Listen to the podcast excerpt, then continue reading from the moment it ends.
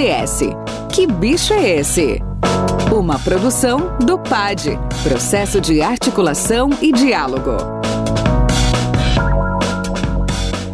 Olá, sejam bem-vindas e bem-vindos ao programa ODS. Que bicho é esse?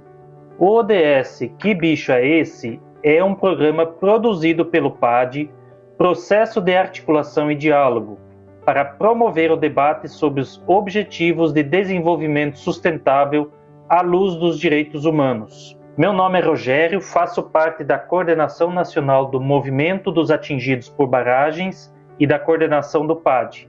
E hoje vamos falar sobre um tema bem difícil, mas necessário para os dias atuais, que é a crise na saúde. O Brasil tem cerca de 2,7% da população mundial e é responsável por cerca de um quarto, isso mesmo, 25% de todas as novas mortes no planeta. Estamos no auge da pandemia no Brasil. O país contabiliza mais de 15 milhões de casos de Covid-19 e estamos perto de 450 mil óbitos.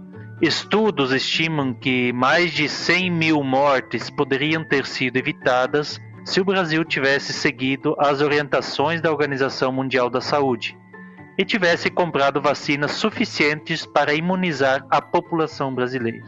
Com o descontrole da pandemia do coronavírus e o colapso no sistema público de saúde, estamos longe de cumprir as metas do ODS 3.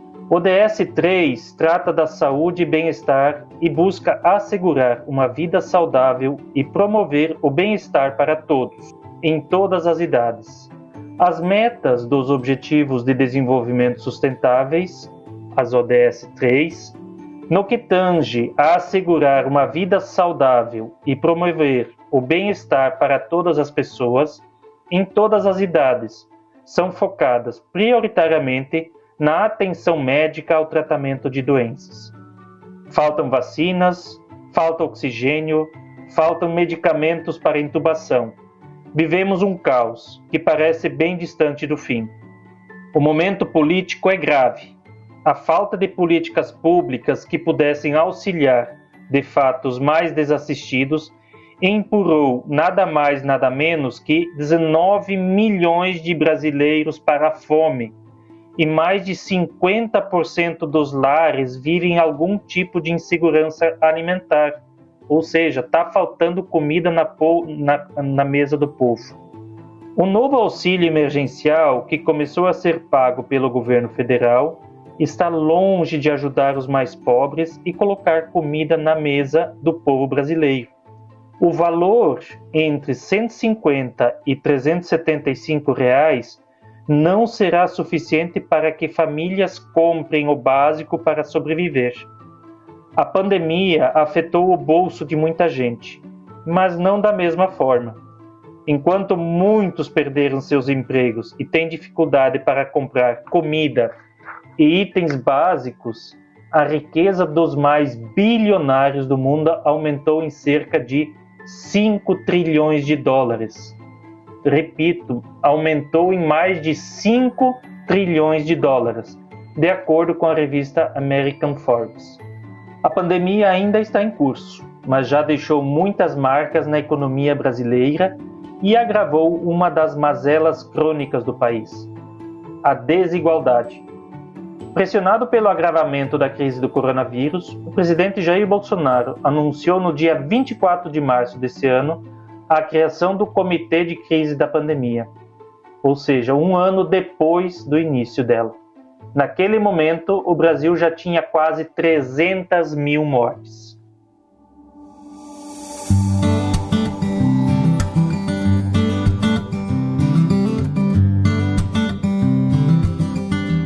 Diante do descaso do governo federal e da incompetência do Ministério de Saúde no enfrentamento à pandemia, a oposição conseguiu instalar uma CPI, com a proposta de começar investigando o ex-ministro da Saúde, Eduardo Pazuello, o atraso na compra das vacinas, os dados do Tribunal de Contas da União e a propaganda e incentivo de uso de medicamentos sem eficácia pelo presidente da República. Um programa só é pouco para o tanto de, que demanda esse tema. Por isso, para nos ajudar nessa reflexão, estamos recebendo hoje um companheiro e uma companheira especialistas no tema.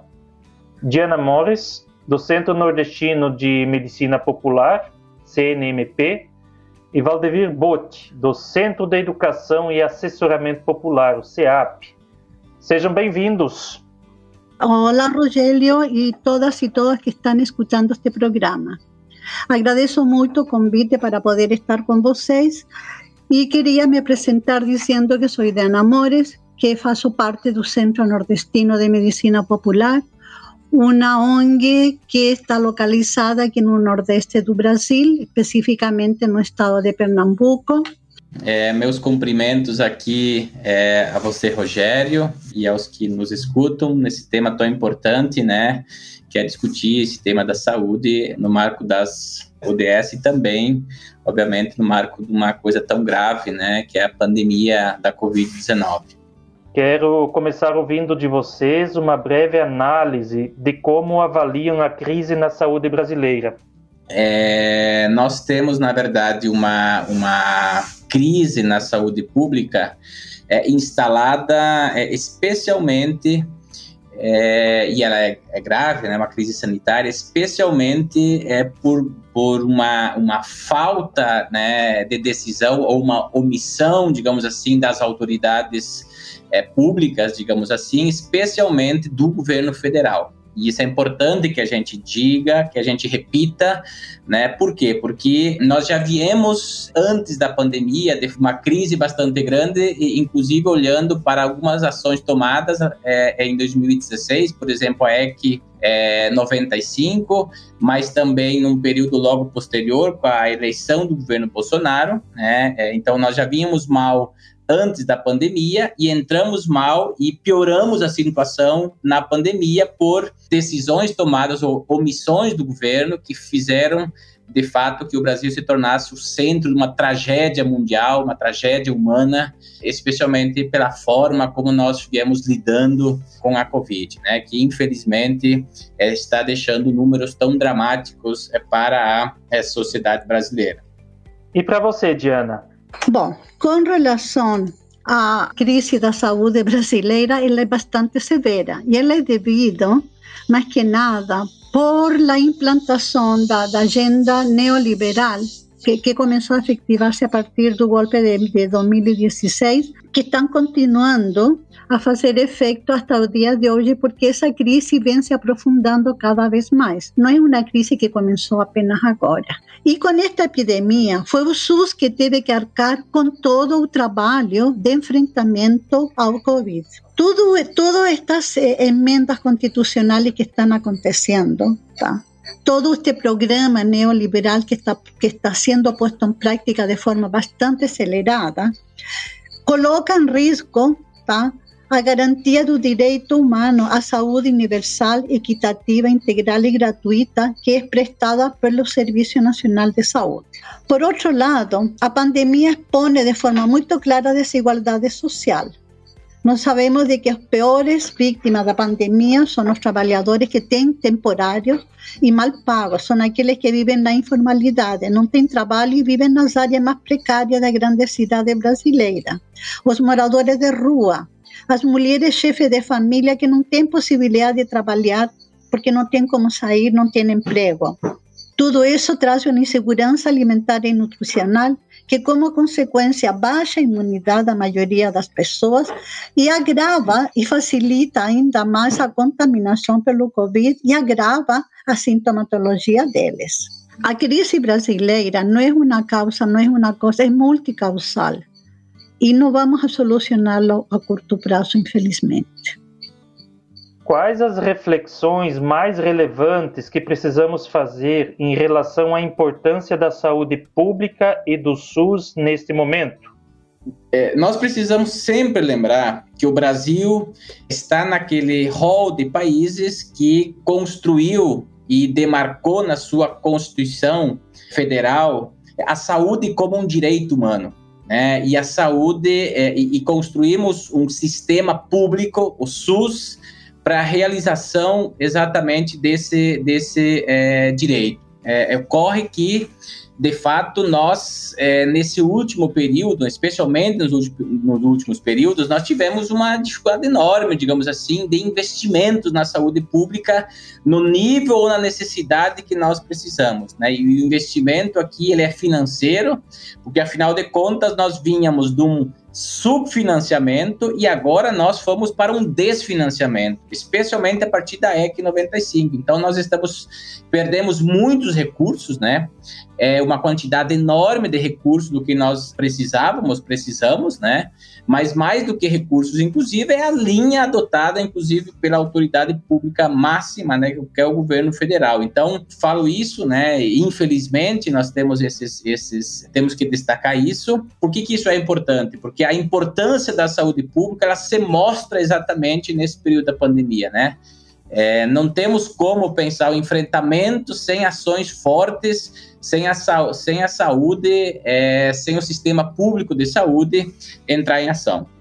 Também quero te ouvir, Diana. Como vê a crise na saúde brasileira? O papel do Sistema Único de Saúde é muito importante porque o SUS contempla desde eh, eh, ver a qualidade da água até fornecimento de medicamentos, realização de transplante, além de assistência nos postos de saúde, urgências, emergências e hospitais. E hospitais. É através do SUS que são realizadas as ações e serviços da vigilância epidemiológica, saúde pública, sanitaria e ambiental, que são essenciais para o controle de doenças em geral e, em especial, o Covid-19. Valdevir, temos visto uma grande batalha por parte de familiares de doentes graves pelo Covid-19 para garantir a internação e tratamento em UTIs. Como essas pessoas podem lutar pelo direito constitucional à saúde? É fundamental que, de fato, a gente tenha uma ação mais proativa. E eu diria que é, a gente precisa provocar mais o Ministério Público. Né? A gente precisa ter uma, uma ação mais incisiva a partir da atuação dos conselhos de saúde, que são instâncias, espaços de formulação e de controle da própria é, política pública. E, sobretudo, penso que os movimentos sociais precisam colocar na sua agenda de lutas o sistema único de saúde no Brasil. Por quê? Porque, de fato, é, a gente percebeu nesse período agora a importância que tem as ações públicas, como dizíamos antes. Né? Então, é, é fundamental, efetivamente, que isso se, se concretize a partir de espaços e lutas e ações concretas. Né? Então, é, friso isso como, como elemento bastante importante.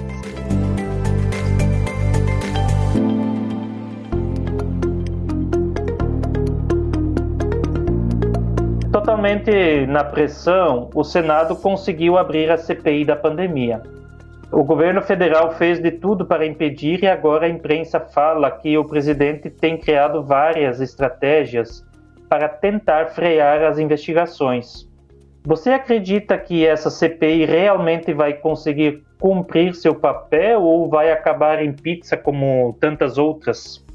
Sendo a CPI uma ferramenta das oposições, eu acredito de que a comissão vai realizar um bom trabalho e que vai fazer uma, uma pesquisa, uma análise sério. Eles estão chamando a, a, a todos os ministros, especialmente todos os ministros deste, deste atual governo, né?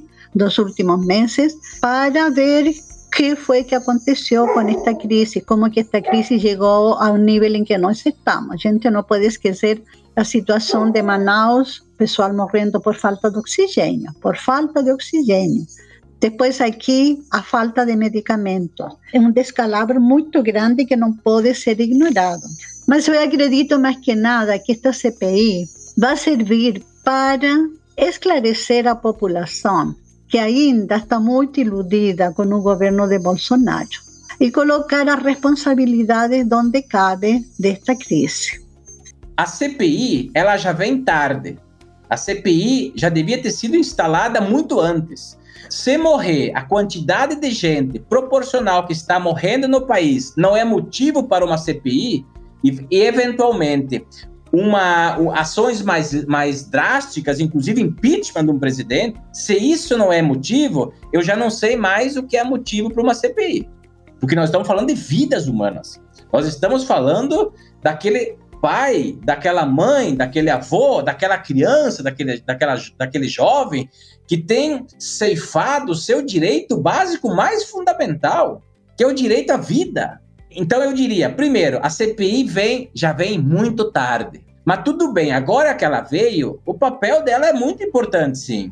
Agora, por si só, apenas aqueles depoimentos é, que são formados, que, que, que se realizam no Congresso Nacional, eles por si só não são suficientes. A sociedade uma CPI, ela tem uma capacidade de incidência e produzir ações concretas se você tem um envolvimento da sociedade, você tem um envolvimento das entidades. E eu volto a insistir aqui, seus conselhos de saúde que temos em todos os municípios, em todos os estados e o Conselho Nacional, que tem sido um grande proativo nessa luta, se eles entrarem em cena e pressionarem os congressistas, e mais do que isso, pressionarem a imprensa e fazerem dessa CPI uma agenda política do país.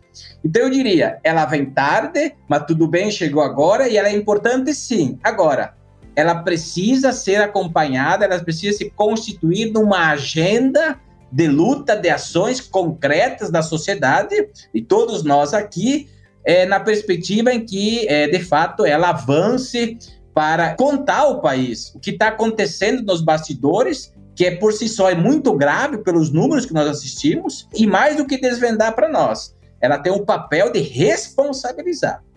Queria ouvir de vocês como fica a situação do cumprimento das metas do ODS 3.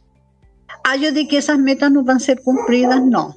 Eh, por todo que foi colocado lá em cima, né? a falta de financiamento, sucateamento do SUS, esas metas van a ser cumplidas. A falta de, educación para salud, para la población, no. Yo puedo mostrar algunas cosas. Por ejemplo, la mayoría de las metas están retrocediendo.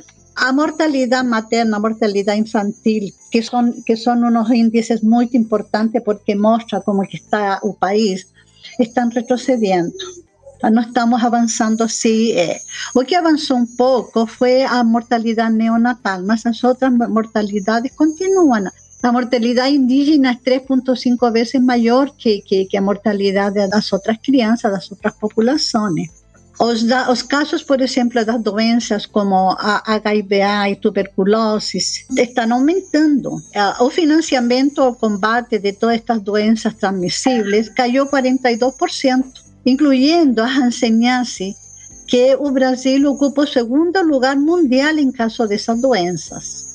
Não está, diminuíram isso. Então, ele não está levando em consideração toda a incidência destas doenças, o, o, tudo que isso significa tanto para a população e tudo que isso significa também para o próprio SUS, porque é o SUS que atende todo este tipo de doença. E para você, Valdevir, como você analisa a situação das metas do ODS 3? Eu fico muito preocupado. Muito preocupado mesmo porque eu já dizia anteriormente que o Brasil já, já, já chega mal antes da pandemia. Nós já tivemos uma quebra, nós já tivemos um desinvestimento em políticas sociais é muito grande antes da pandemia, especialmente por um discurso que diz o seguinte: o Estado não funciona, o Estado gastou demais, o Estado foi corrupto, os políticos desviaram das suas funções. Portanto, o que precisa fazer agora é cortar gastos, no fundo, fazer ajuste fiscal. No fundo, é, é, é buscar de novo requentar o discurso do neoliberalismo que vai dizer a gente precisa cortar gastos dos direitos das pessoas certo? De modo que é, em 2013 nós tínhamos vencido a batalha do mapa da fome. Nós conseguimos há pouco tempo voltar a esse mapa vergonhoso da fome no país. Quer dizer, é vergonhoso que nós tenhamos a extensão de terra que nós temos no país e a gente não consegue um prato de comida para uma criança no final do dia. não consegue uma laranja para as pessoas comer. Digo isso para exemplificar que nós já estamos mal e o impacto na saúde ele é muito grande das metas. Por quê? Porque efetivamente quando você já vem já vem num, num histórico ruim e você encontra uma pandemia e tem o trato da pandemia, um formato dessa incidência do, do, do governo, especialmente federal, você corre o risco de efetivamente essas metas ficarem muito aquém do, do que nós do que nós queremos.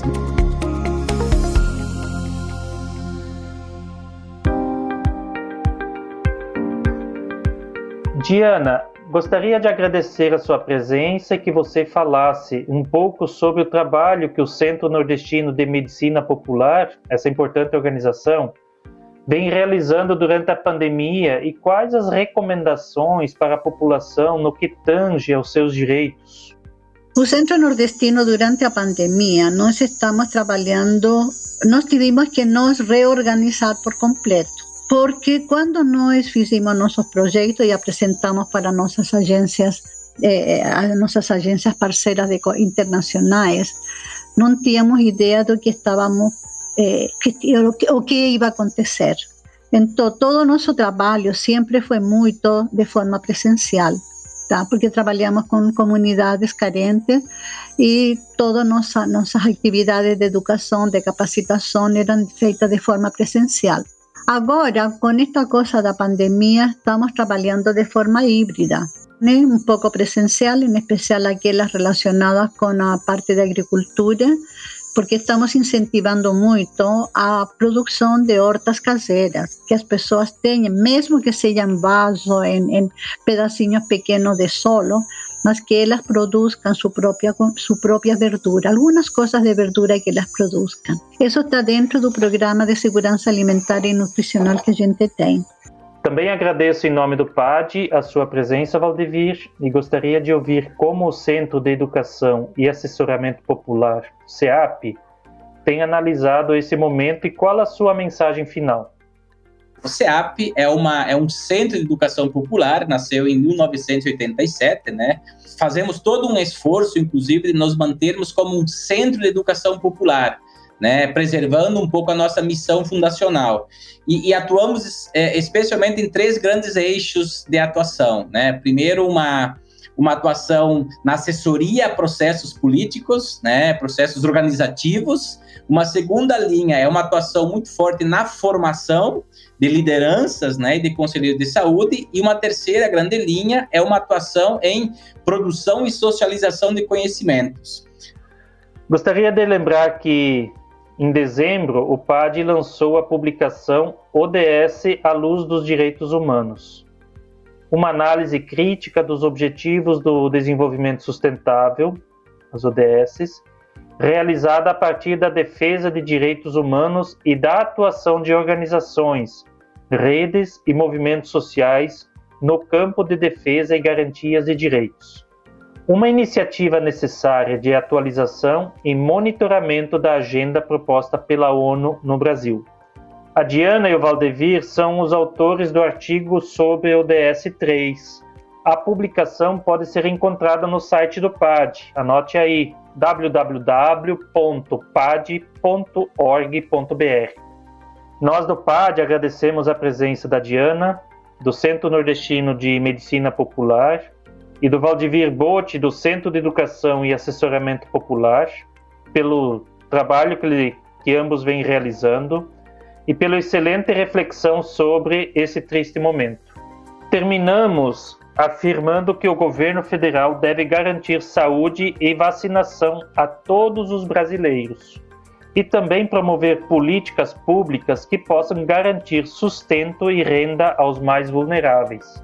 Em nome de toda a coordenação do PAD, nos solidarizamos com os familiares e amigos das quase 450 mil vítimas do Covid-19 e afirmamos que estamos juntos pela luta dos direitos à saúde ampla, geral e irrestrita.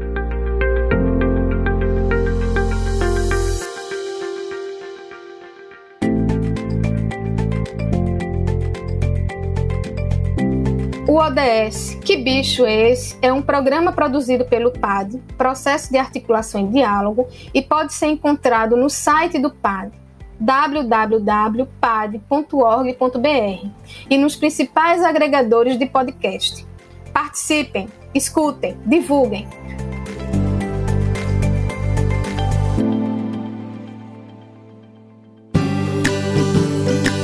Você acabou de ouvir ODS. Que bicho é esse?